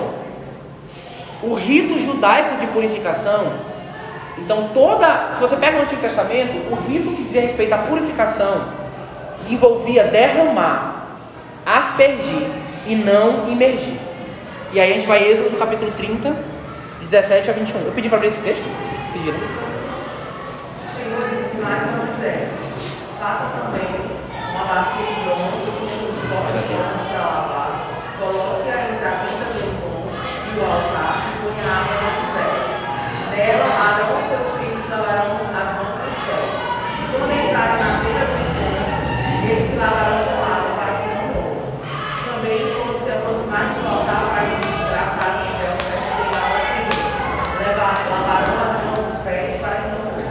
Isto lhe será por estatuto perpétuo. Aí a sua posteridade, através do seu coração. Pronto. Então, no Antigo Testamento, você tinha essa prática da aspersão. Por isso que no Novo Testamento não seria nada estranho. Ah, por que, que por exemplo, não diz lá, aspe... vamos lá, no batismo faz por aspersão? Continuidade da aliança. No Antigo Testamento, muitas práticas não são questionadas porque são práticas que já eram comuns para os judeus. Esse é inclusive um dos argumentos a favor do batismo, tá? Infantil. Agora vou- vamos para dar uma acelerada. 1 Coríntios 10, 12, que eu pedi para ler, é o texto que fala sobre o batismo em comparação com o dilúvio. Assim como Noé foi salvo pela, pela, pela arca, as águas do dilúvio o batismo, etc, etc. Quem é que foi imerso no dilúvio? As pessoas que sofreram o juízo de Deus. Então, o símbolo de imersão no contexto do dilúvio não é de salvação, é um símbolo de juízo. Além disso, oi? É, que é o outro próximo texto. Eu, desculpa, mãe, eu sei que eu pedi para ler, mas eu estou avançando. Eu acho que é 1 Coríntios 10, 1 e 2. Eu falei 10, 12, não foi? É, 10, 1 e 2. A mesma coisa em 1 Pedro 3, 20 e 21. De novo, esse símbolo do Êxodo é um símbolo de salvação para os judeus, sem dúvida. E nesse, no Êxodo, quando o povo passa no meio do Mar Vermelho, o povo ele passa a pés secos. Eles não são imersos. E eles são cobertos pela nuvem. E o que a nuvem faz é aspergir água. A nuvem você não fica imerso na nuvem. Ela derrama água sobre você. E de novo, nesse contexto, quem é que foi imerso? Quem foi imerso no contexto do Êxodo foram os egípcios. De novo, a imersão ali é um símbolo de juízo. Ah, e aí, o que eu já falei para Marcos, né? Atos capítulo 2, 37 a 41, fala do batismo de 3 mil pessoas numa região desértica. Paulo batizou o carcereiro na prisão. Ah, Paulo foi batizado por Ananias do lado do leito de Ananias. Como que esses textos poderiam apontar para um batismo por um formato que exigisse imersão? É algum formato que exige pouca água, que é por efusão ou por aspersão. Né? Nós queremos que a aspersão ela tenha um significado mais, mais importante. Mas qual é o meu ponto aqui, gente? Por que eu gastei tanto tempo nesse texto? Não é por causa da nossa questão, nós não achamos que o batismo por imersão ele não é válido, ele é válido, ele é um batismo real. É uma forma possível de ser batizado, assim como por aspersão e por imersão e por, por efusão.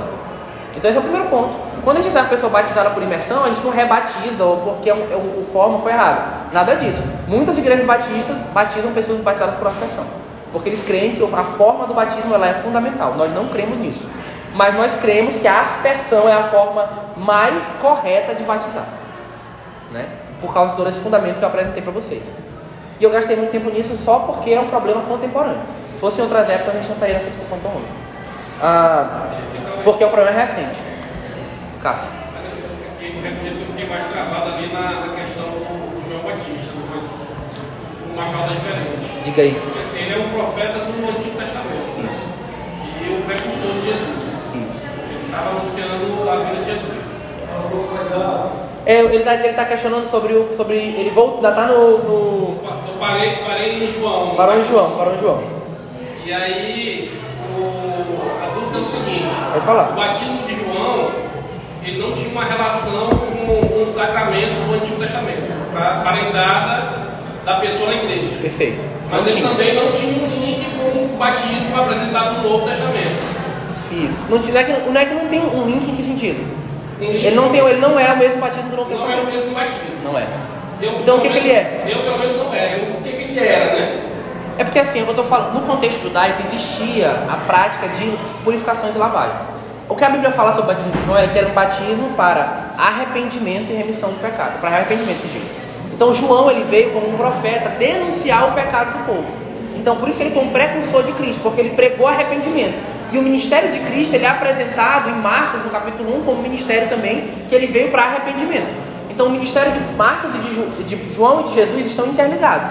Agora, isso não quer dizer que o batismo de João é o mesmo de Jesus. Não são coisas conectadas. Existiam outras cerimônias de purificação no meio judaico, não a, a, que envolviam água também. Não era uma coisa estranha para os judeus.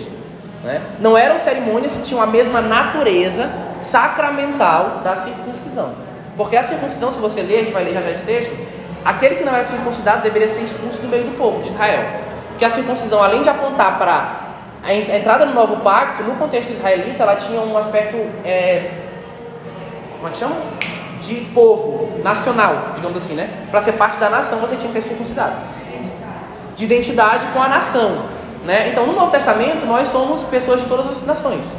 Então, nesse aspecto, o batismo ele descontinuou esse, esse ponto da circuncisão.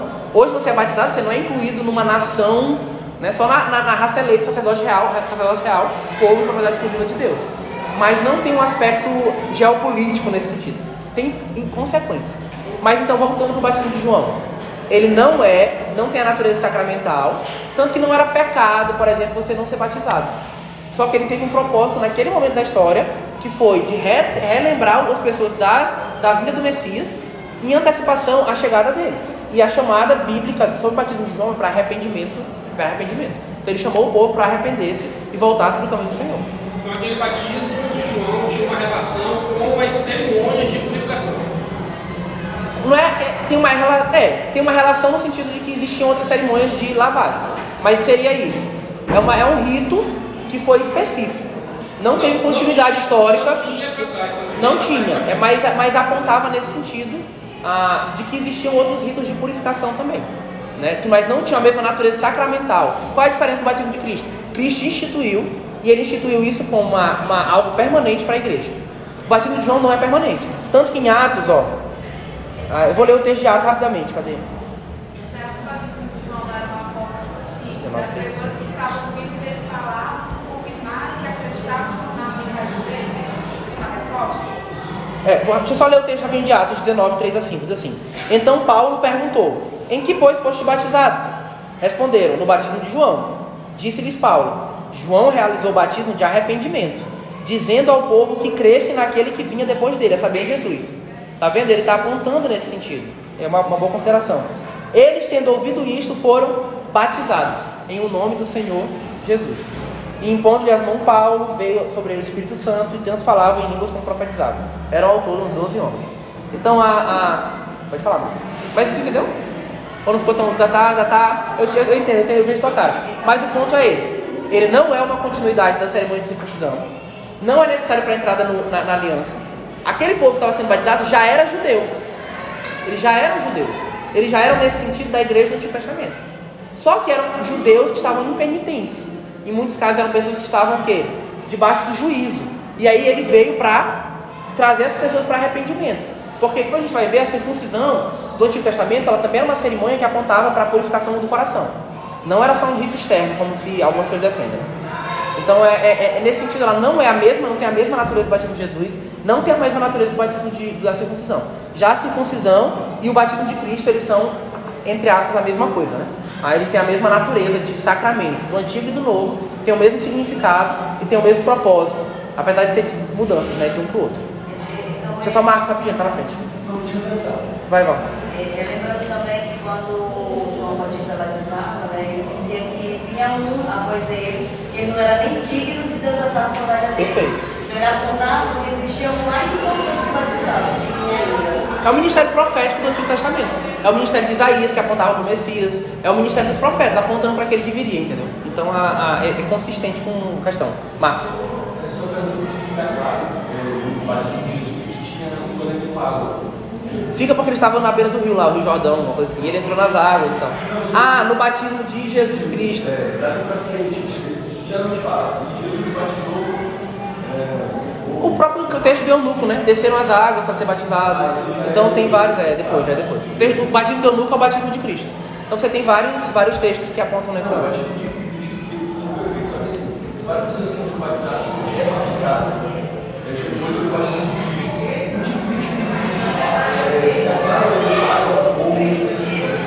Esse texto do Eunuco, por exemplo, é um que demonstra. Acho que Colossenses 2, quando a gente vai falar sobre ele, também fala isso, sobre a água.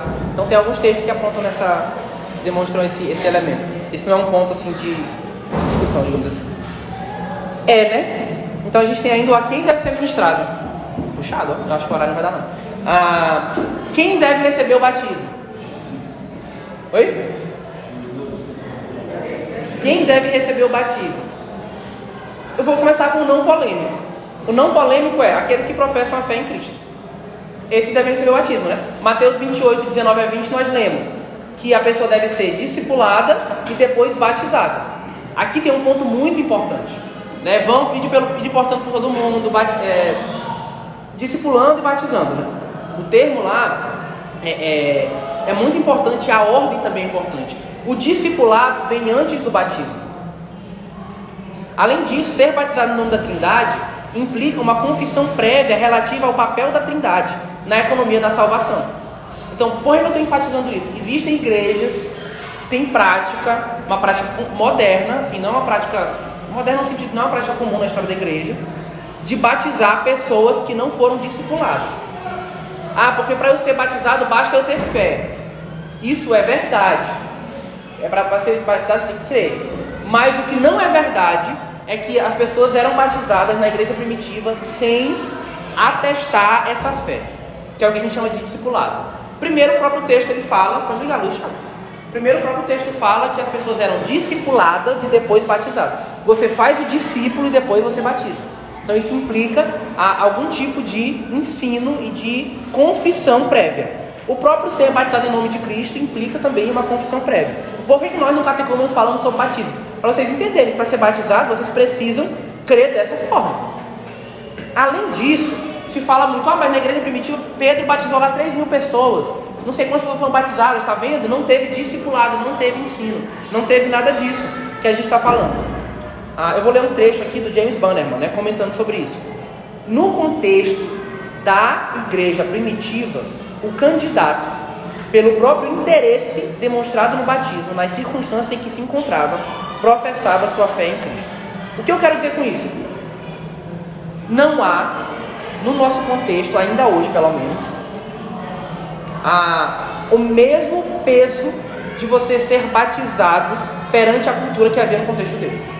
Então, quando a pessoa no judaísmo, naquela época, professava sua fé e dizia que ela queria ser batizada, ela entrava em animosidade com basicamente todo o seu contexto histórico, toda a sua época ali, com os judeus que conviviam com ela. Então, exigia-se do batizando, nesse sentido já era natural, um compromisso de fé real e profundo. Hoje, para ser batizado é a coisa mais simples do mundo. Você não tem essa mesma peso que tem lá. Como você tem, por exemplo, em, locais de perseguição. Nesses locais, a própria profissão de fé já é um atestado de comprometimento. Hoje, você não tem isso. No nosso contexto, a pessoa pode querer ser batizada e não tem nenhuma implicação para isso. Então, não dá para nós compararmos o nosso contexto com o contexto da igreja, da igreja primitiva nesse sentido. A própria vontade de ser batizado demonstrava o comprometimento da pessoa com a igreja. Hoje não. Então é por isso que nós discipulamos, ensinamos, guiamos e tudo mais. E é importante. Não, vou fechar com isso mesmo. Pode falar, Tiago. Não, é assim, né? Caso da Gretchen, foi batizado. Quem? Tami Gretchen. É. Não, assim, geral é batizado hoje. O batismo ele perdeu muito do seu, do seu significado. E na ordem de, de Cristo é essa: nós vamos nas nações, nós fazemos discípulos, e fazer discípulos tem todo um significado, e nós batizamos esses discípulos que foram feitos. E sobre esse ponto do batismo de pessoas que creem, não é um ponto polêmico. Só que existe uma outra questão. O batismo ele deve ser ministrado a filhos de pais crentes, ainda que apenas um dos pais seja crente. E aí nós entramos no tópico do batismo infantil, né? que é um tópico que geralmente as pessoas estranham no meio da igreja presbiteriana. Nós batizamos filhos do pacto. Por quê? Porque nós cremos que essa é a perspectiva bíblica. Ah, mas é igual a igreja católica faz. Primeiro que não é igual, porque eles creem na regeneração batismal, nós não cremos. Segundo que o fato de eles batizarem não, não tem nada a ver. Meu ponto é, biblicamente, é sustentável o batismo de crianças E a resposta para isso é sim. Né? É mais do que sustentável. É um dever dos pais. Não é uma opção nesse sentido, é um dever bíblico de todo pai crente batizar o seu filho. Portanto, que na Igreja Presbiteriana do Brasil, nas igrejas reformadas de forma geral, um pai que não batiza seu filho, ele entra em disciplina, porque é um pecado não batizar seu filho. Então, uma vez ele batizado como criança, ele não batiza mais? Não batiza mais. Ah, por que nós cremos nisso? Primeiro, porque nós cremos que o sacramento ele deve ser ministrado, não pode ser a, a, a, abstraído. Né? Então, você não batizar é uma coisa que é, é uma coisa muito reprovável. E nós cremos piamente no batismo infantil. E agora nós vamos defender isso de uma forma muito resumida. Eu vou utilizar cinco proposições do James Bannerman ah, sobre batismo infantil. E aí, quem quiser gosta de anotar, né, são cinco pontos. Primeiro ponto: por que nós batizamos crianças? Porque o pacto da graça, na sua essência, é o mesmo pacto. Nós cremos que desde Adão, após a queda, o pacto da graça é o mesmo pacto. E eu não vou explicar sobre isso porque nós tivemos três aulas sobre pacto. Ah, mas eu cheguei depois, Cauê. Não se preocupe, você vai ter uma aula, três aulas sobre pacto, né, especificamente. Mas nós cremos que a, a, o pacto que Deus fez com Adão, por meio de Adão ali, Adão, Noé, Abraão, Moisés, Davi, é o mesmo pacto da graça que nós temos no Novo Testamento. Na sua essência, naquilo que é import, mais importante. O que mudou foram aspectos acidentais, aspectos externos, mas na essência é o mesmo pacto. E no pacto da graça, sempre foram incluídas as crianças. Em nenhum momento do pacto da graça as crianças ficaram de fora do pacto. Ah, vou pegar só alguns textos bíblicos. Noé, se você pega Noé, em Gênesis capítulo 9, no verso 9 a 17, você vai ver que as promessas do pacto com Noé era para ele e para os seus descendentes. Se você pega Abraão, aí ninguém tem dúvida, né? Abraão, Gênesis 17, verso 9 e 10, o pacto de Deus com Abraão é com Abraão e com a descendência de Abraão. E esse pacto, inclusive, envolvia um sinal, que era, o, que era a circuncisão, que era aplicado sobre os infantes. Ah, então os adultos não circuncidavam? Adultos que vinham de fora, eles tinham que se circuncidar. Mas o, o padrão era os filhos da aliança, os filhos de pais judeus serem circuncidados. Então, a, a, pacto da graça incluiu descendentes em Noé, em Abraão. O pacto abraâmico, como nós vimos, ele está vigente durante todo o período de Moisés e de a, a Davi, tanto que o povo seguia circuncidando. E tanto que se você pegar no Novo Testamento, aí é, outro, é outra parte, mas então essa aliança de tu e teus descendentes estava vigente com Moisés e com Davi também. E Moisés, em Deuteronômio capítulo 29, dos versos 10 a 13, Lá é dito que o pacto que Deus fazia com o povo de Israel, naquele contexto de Moisés, ele era um pacto que incluía os vossos meninos, né, as crianças pequeninas ali no caso. Então, sempre no antigo, na antiga administração do pacto, as crianças faziam parte. E na nova aliança, abra Atos capítulo 2, versículo 39. Abram esse texto, é um texto importante. Atos capítulo 2, versículo 39. Esse texto ele vem depois do discurso de Pedro. Pedro discursou, né, falou do evangelho, confrontou aquelas pessoas com a palavra de Deus e as pessoas reagiram. E agora? O que é que nós faremos? Ou o que é que nós devemos fazer? E aí alguém lê o texto, por favor? Quem está na ordem? Atos 2, 39. Alguém quer? Para vós outros é a promessa para vossos filhos e para todos os que caíram de longe, isto é, para quantos o Senhor nosso. A plateia de. Plateia é ótimo, né? O público de Atos 2 eram judeus. E ele está dizendo: olha, a promessa é para quem? Para vós e para vossos filhos. Além disso, se você pega na Bíblia, você tem vários relatos de batismo. Ah, é outro texto que mostra, né? Tem vários relatos de batismo de casas. Então, Atos capítulo 16, verso 31, lá fala sobre o batismo de tu e tua casa, né? Então ele coloca a casa no meio da história. Então você percebe do Antigo Testamento ao Novo Testamento uma teologia dos descendentes da aliança, digamos assim. Você percebe que sempre os filhos da aliança fizeram parte, filhos da aliança fizeram parte da aliança. Só é muito estranho a todo o pacto da graça excluir as crianças da participação na, no pacto.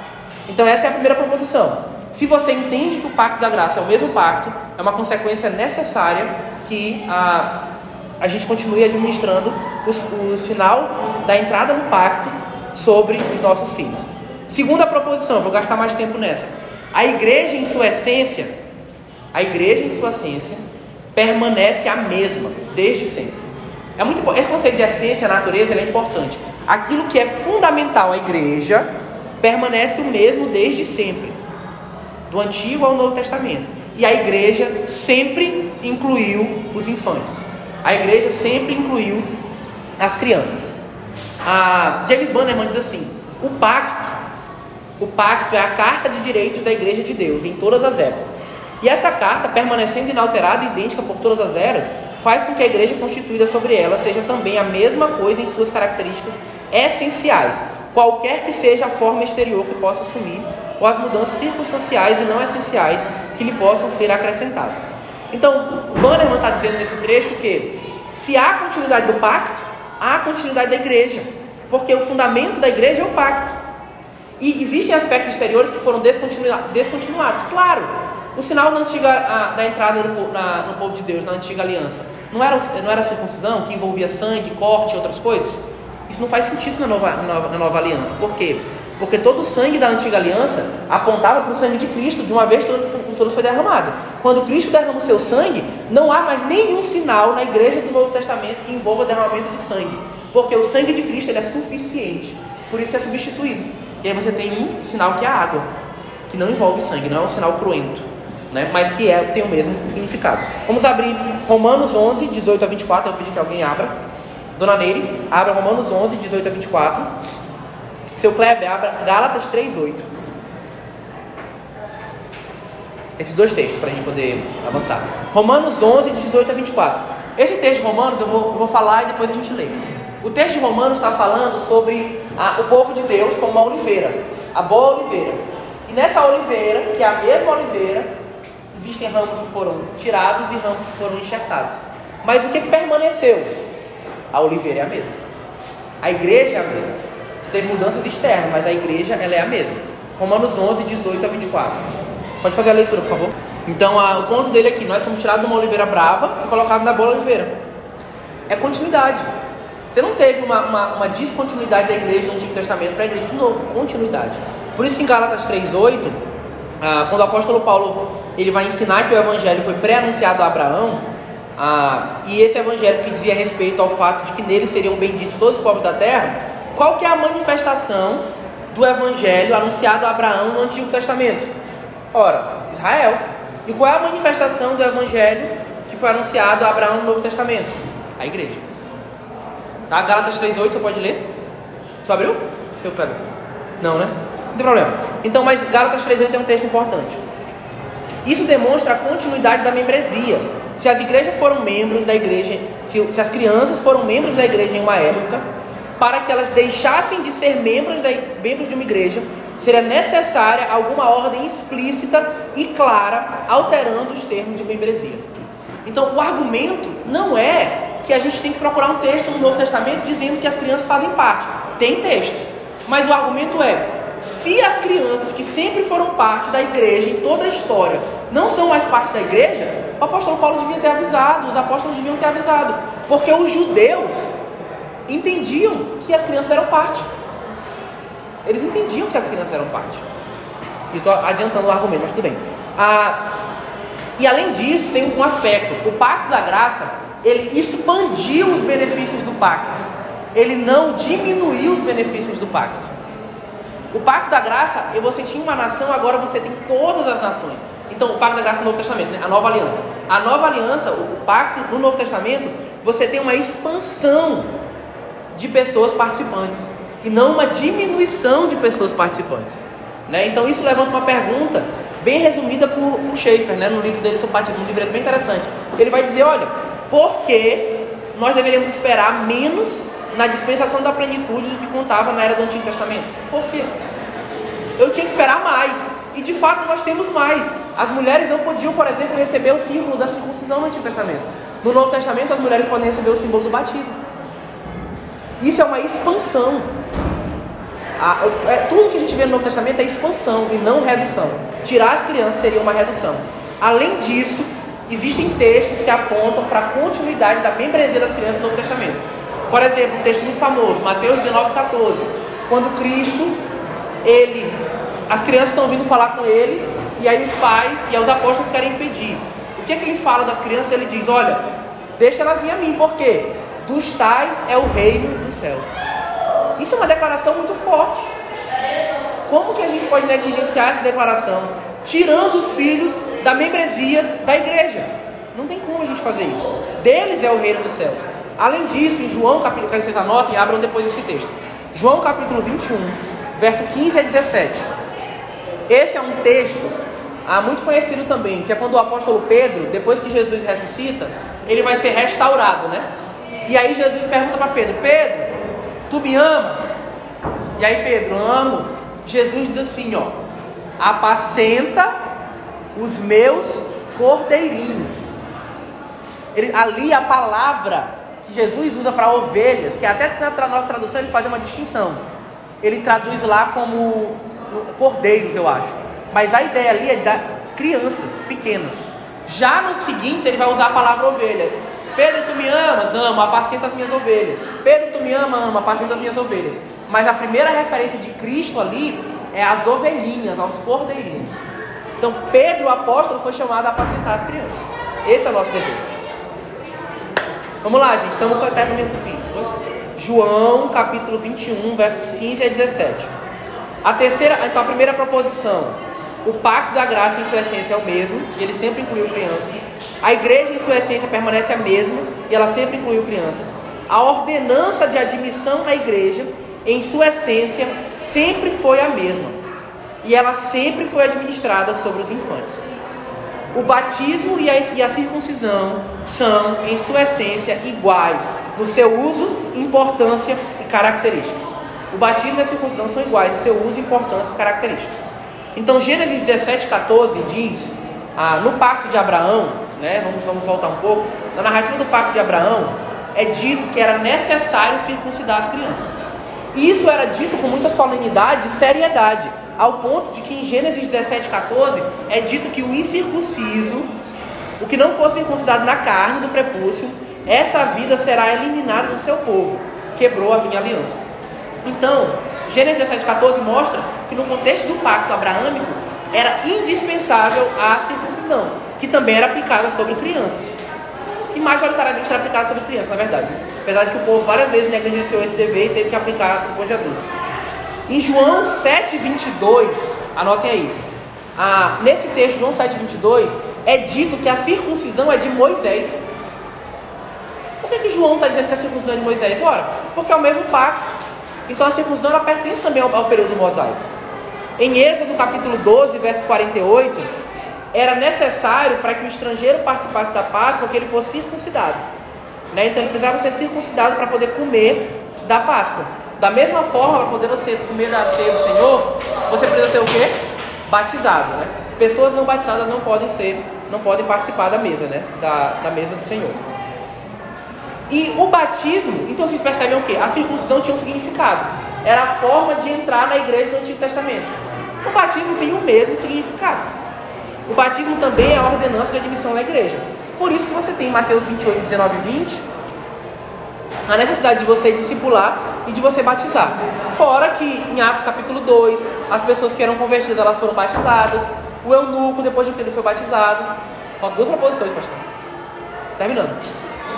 Ah, então é a mesma. Então os dois têm o mesmo propósito de admitir formalmente, publicamente os membros da igreja. E é a mesma igreja, como nós já falamos. Segundo ponto, ambos têm o mesmo significado como sinais e selos das mesmas verdades divinas e da mesma graça espiritual. Muito se pensa que a circuncisão não tem um significado espiritual no Antigo Testamento. Tem um significado espiritual no Antigo Testamento, sim. Vamos abrir a. Primeiro, a circuncisão é um sinal e selo. Você vê isso em Gênesis capítulo 17, de 7 a 11, que era o selo da aliança abraâmica. Quando Paulo, em Romanos 4, deixa eu abrir aqui Romanos 4, olha.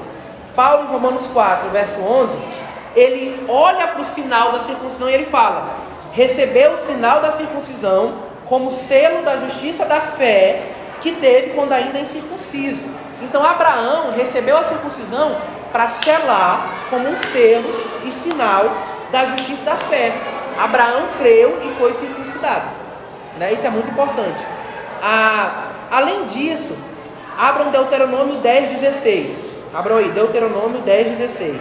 E eu vou abrir outro, alguém lê. E eu vou abrir Deuteronômio 36.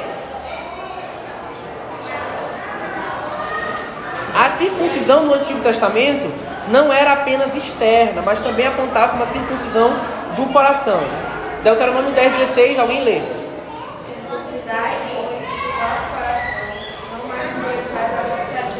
Então ele está falando, olha, vocês precisam circuncidar o quê? O coração.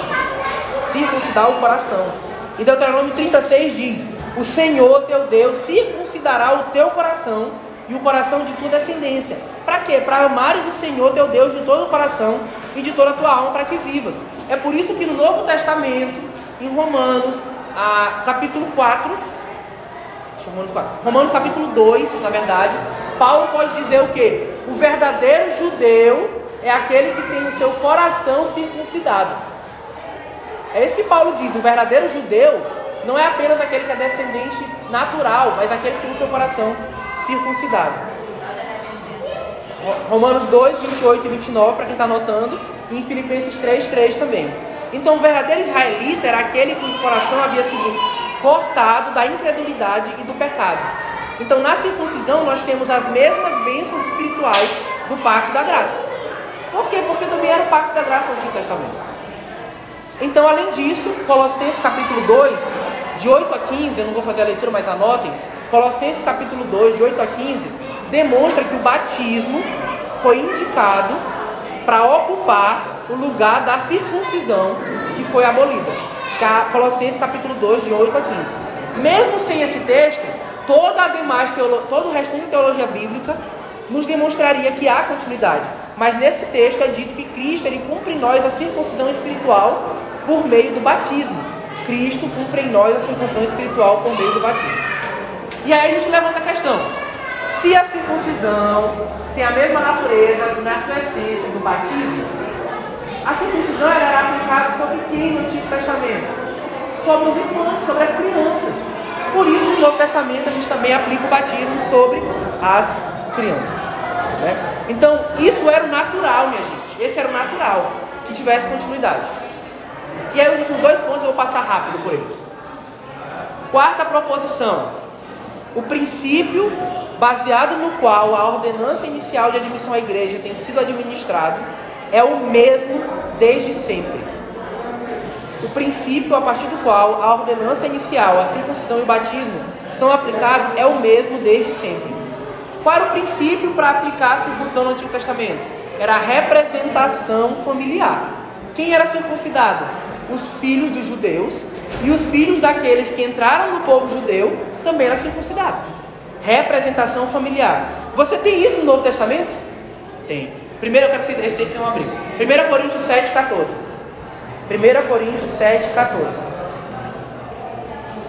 1 Coríntios 7, 14 diz assim: O marido incrédulo é santificado no convívio da esposa, e a esposa incrédula é santificada no convívio do marido crente. Doutra sorte, os vossos filhos seriam impuros. Porém, agora eles são o quê?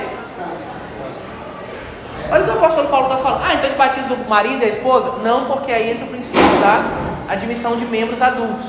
Mas olha o que o apóstolo Paulo está falando. Os filhos de pelo menos um pai sendo cristão, o termo que o apóstolo Paulo usa para eles é de santo. Esse é o termo que o apóstolo Paulo aplica em todas as suas cartas para o povo da igreja. Vocês são santos, santos, santos, santos. E ele usa esse termo para dizer que as crianças são o quê? Santas. Ah, quer dizer que elas não têm pecado? Não, vocês já viram a doutrina do pecado.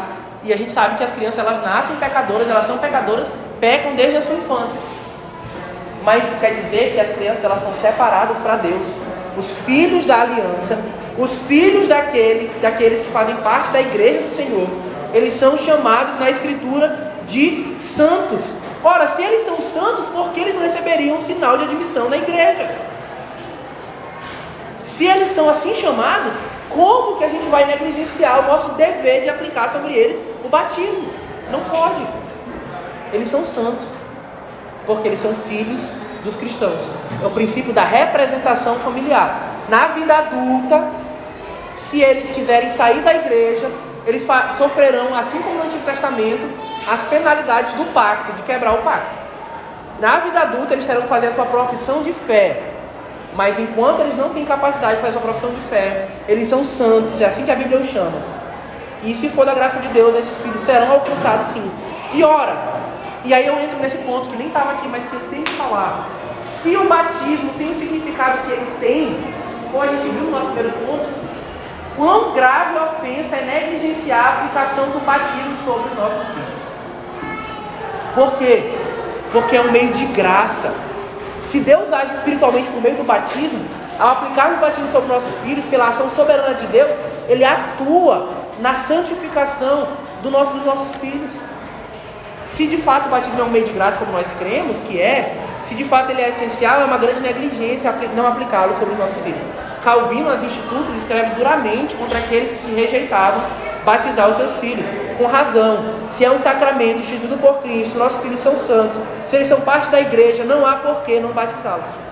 E nós entramos na nossa última proposição, que não é uma proposição conclusiva, mas é uma proposição que se soma às demais para demonstrar como o batismo ele é uma coisa bíblica, o batismo de crianças. A prática a respeito da administração do rito inicial tem sido sempre a mesma e ela sempre incluiu criancinhas. Não há no Novo Testamento nenhuma discussão sobre tirar os filhos da aliança. E isso é muito importante.